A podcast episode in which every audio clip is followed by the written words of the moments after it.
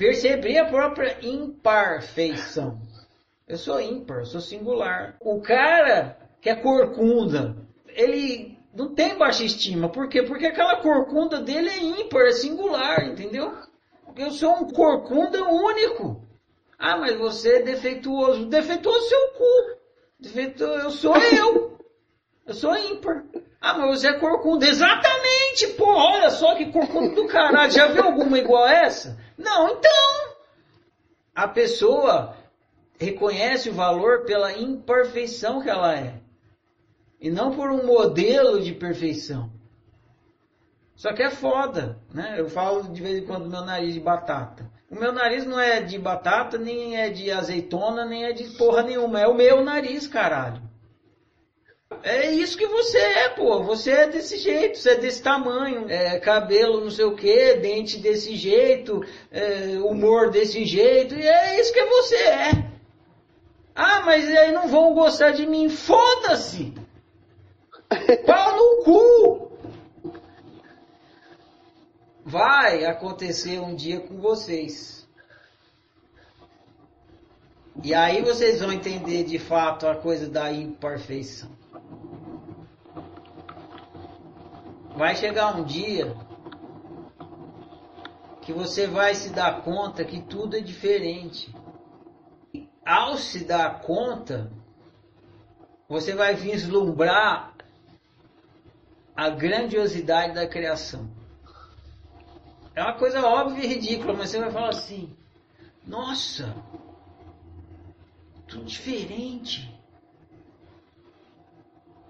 Que extraordinário! É tudo diferente! E aí, ao invés de você ficar querendo que as coisas sejam iguais, você vai pela primeira vez na sua vida, pela primeira vez na sua vida, se maravilhar com o fato de que nada é igual, que tudo é diferente.